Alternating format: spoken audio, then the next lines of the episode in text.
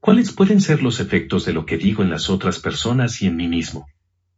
Los actos de habla entrañan una inmensa gama de interacciones lingüístico-argumentativas que permiten cuestionar, formular preguntas, hacer promesas, dictar órdenes, declarar algo, convencer, suplicar, entre otras muchas cosas.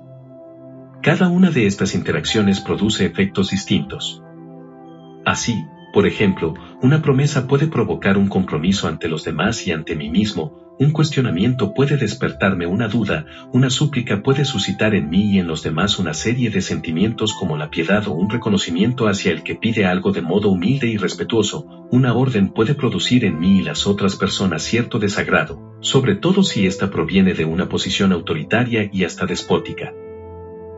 En el caso de un argumento bien construido que utiliza las buenas razones, la coherencia y la solidez de sus conclusiones, el efecto que conlleva es, desde luego, la aceptación de aquello que se afirma en la tesis.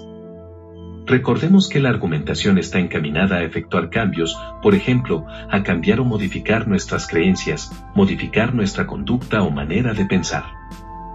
Los recursos lingüísticos influyen en el pensamiento y en las acciones, posibilitando la persuasión, el convencimiento o la demostración, según el propósito, el nivel del intelecto y la razón con los que opera.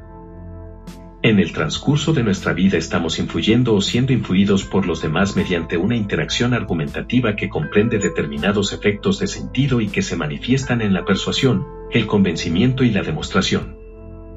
A veces somos persuadidos de aceptar algo movidos por el sentimiento.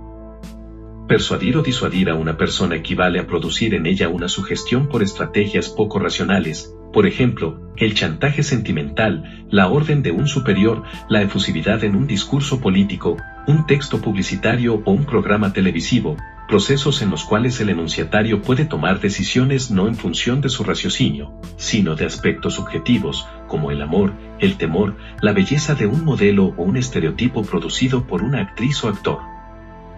Al utilizar el convencimiento en la argumentación, ésta se manifiesta en forma más clara al intelecto, al solicitar del enunciatario que ponga en práctica su juicio, su conocimiento o su sentido común, para aceptar la validez de ciertas aseveraciones.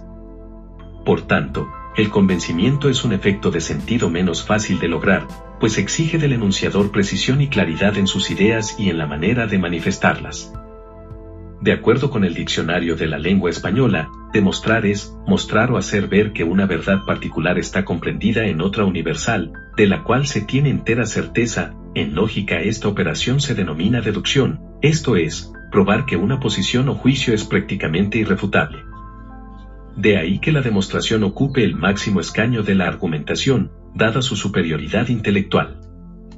La habilidad de argumentar para demostrar, en consecuencia, requiere de una vasta cultura o dominio de alguna área disciplinaria, lo mismo que de una gran capacidad para construir argumentos o textos sumamente lógicos o coherentes, con un manejo inteligente de los recursos argumentativos. No obstante, tú como estudiante tendrás la suficiente capacidad y habilidad para formular demostraciones, por ejemplo, en el laboratorio de física o química de tu escuela.